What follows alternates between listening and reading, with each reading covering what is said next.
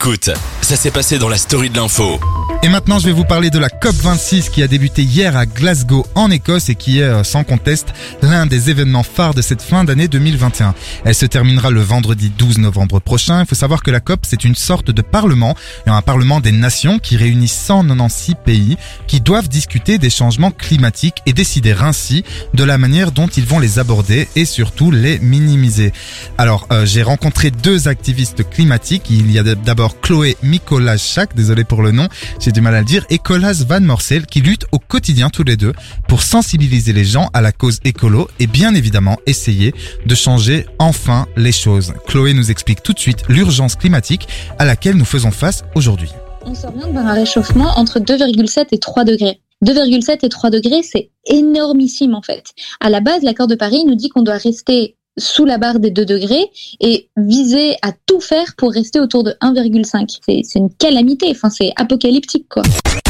Elle nous explique euh, plus en détail également ce qu'implique euh, ce changement de degré. Et en fait, ce qu'il faut bien comprendre, c'est que la différence déjà entre 1,5 et 2 degrés, elle est énorme à la fois sur les écosystèmes, mais aussi sur les personnes. Et notamment dans les pays du Sud, cette différence de quelques 5 centièmes de degré, c'est littéralement la différence entre la vie et la mort dans beaucoup de pays du Sud. Donc, imagine si ça c'est entre 1,5 et 2 degrés, imagine si là on s'oriente vers 2,7 à 3 degrés de réchauffement.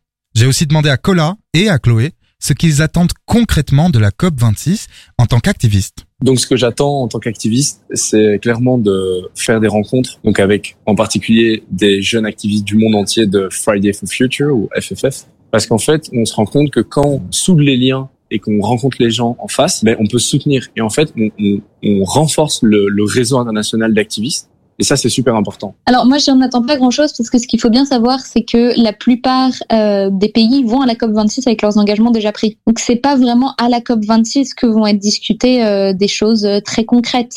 C'est ils arrivent avec des engagements déjà pris qui sont plus ou moins bons, plus ou moins mauvais. Donc là, on va discuter un peu d'autres détails, notamment de la question du financement euh, pour les pays du Sud à ce qu'on appelle donc l'adaptation au changement climatique, plusieurs autres sujets qui vont être sur la table, mais je pense pas qu'il va y avoir des grandes, grandes, grandes annonces. Euh, après, je me trompe peut-être, hein, et je l'espère. Alors nous aussi on l'espère. Alors il faut savoir un truc, c'est que l'une des COP qui a le plus marqué les esprits est bien sûr celle de 2015, donc la COP 21 à Paris, lors de laquelle un traité international sur le réchauffement climatique a été adopté.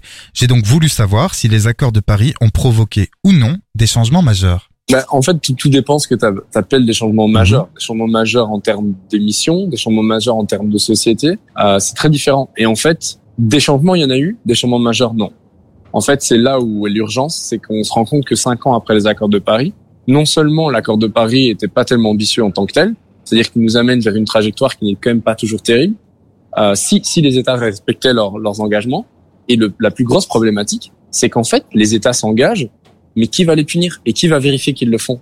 Ça, c'est quelque chose qui est encore vraiment problématique aujourd'hui. Donc, je dirais des changements majeurs, non. On n'en a pas eu. C'est bien pour ça que les gens sont en colère. Et on remercie euh, chaleureusement euh, Chloé et euh, Colas qui nous ont apporté un peu de voilà un peu de détails et qui nous ont apporté qui nous ont apporté la lumière sur la COP 26.